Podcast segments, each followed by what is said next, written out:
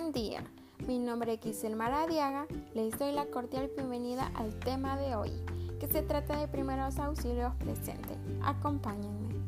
Los accidentes en el hogar son hechos que ocurren todos los días, provocando lesiones en el cuerpo, motivo por un mal tropiezo y hacia los menores por un mal cuidado o vigilancia por parte de los padres.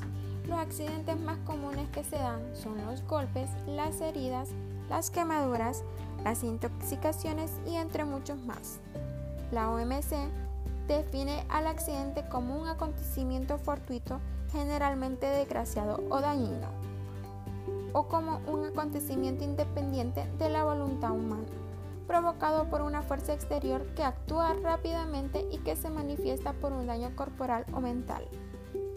Los accidentes en el hogar son aquellos acontecimientos inesperados que ocurren tanto en la vivienda propiamente dicha como ser en el patio, el jardín, el garaje y el acceso a pisos o las escaleras.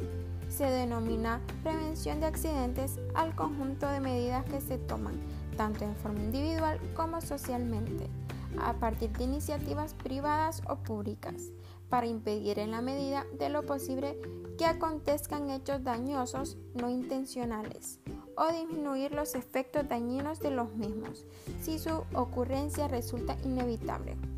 ¿Cómo prevenir? Para prevenir los riesgos en el hogar se debe identificar, evaluar y corregir las situaciones de riesgos presentes en él. Por ello es necesario que los adultos se fortalezcan como cuidadores sensibles y acompañantes conocedores de los peligros a que pueden estar expuestos los niños, las niñas y los adultos mayores, para generar en ellos sensación de bienestar, tranquilidad y ausencia de peligro. Algunas de las recomendaciones generales son fortalecer la enseñanza sobre seguridad y prevención de accidentes en el hogar, con padres, madres, cuidadores y los miembros del hogar. Promover tiempos compartidos para realizar actividades cotidianas del hogar, como ser bajar las escaleras si no son pequeños, o cocinar, asear, entre otros, que sirvan de ejemplo y enseñen cómo realizarlas en condiciones seguras. Disponer de momentos de diálogo con los miembros de la familia sobre los riesgos de accidentes, normas básicas de seguridad y autocuidado, repitiéndoselas cuantas veces sea necesario y explicándoles siempre la razón de cada norma mantener una supervisión permanente sobre los niños y las niñas en cualquier lugar donde existan riesgos. Evitar ingerir bebidas alcohólicas o sustancias psicoactivas cuando se está al cuidado de los niños, las niñas y personas mayores. ¿Qué hacer en el plan de entrenamiento? En familia, tomar tiempo al inicio del día, al despertar y en los momentos de tensión para respirar profundamente. Planear el día es de visualizar lo que tenemos que hacer y proyectar los tiempos. Planificar nos da orden y tranquiliza. Tomar tiempo para la higiene y el aseo personal, así como la organización del espacio propio.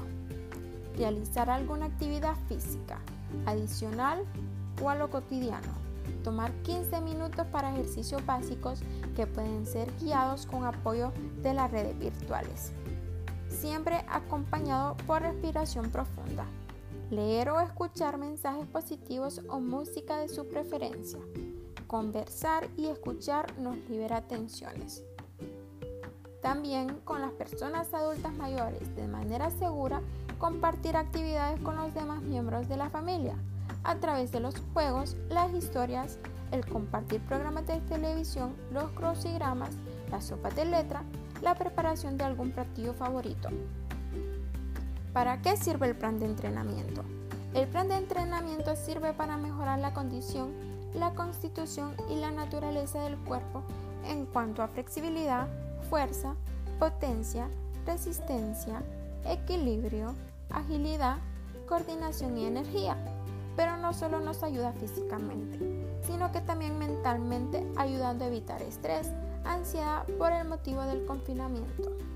¿por qué es necesario un plan de entrenamiento?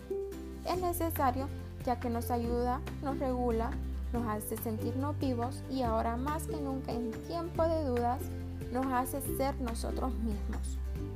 ¿Qué enfermedades prevenimos con el plan? La actividad física y una rutina de ejercicios tienen un impacto positivo en la salud de todo ser humano. Puede mejorar la función cardiorrespiratoria, disminuyen los factores de riesgo de las enfermedades cardiovasculares, se reduce y controla la presión arterial, baja el porcentaje de grasa corporal, ya sea en el sobrepeso y obesidad, disminuye los niveles de colesterol malo y aumenta los niveles de colesterol bueno, disminuye la ansiedad y la depresión y por otro lado aumentan los sentimientos de bienestar, autoestima y buen ánimo. También se reducen ciertos hábitos nocivos como alcoholismo, tabaquismo y drogadicción. Las estadísticas mundiales demuestran que en los últimos años las tasas de morbilidad y mortalidad por accidentes van en aumento al igual que ocurre con las enfermedades vasculares. Por ello el Ministerio de Salud Pública ha formulado una política que prioriza las enfermedades crónicas no transmisibles y los accidentes. Según los datos de la OMS, el 80% de los accidentes se producen dentro del hogar. Algunos de los accidentes que se dan en el hogar y que dañan al cuerpo humano son las caídas, asfixias por objetos extraños, ahogamientos, quemaduras, intoxicaciones. Ya para concluir, es de total importancia el estar pendiente de los más menores del hogar, como hasta los más adultos, ya que al estar encerrado por el confinamiento provoca estar más inquieto e hiperactivo, lo que puede provocar accidentes. Como un mensaje final, podemos decir un sitio para cada cosa y cada cosa en su sitio. Muchas gracias.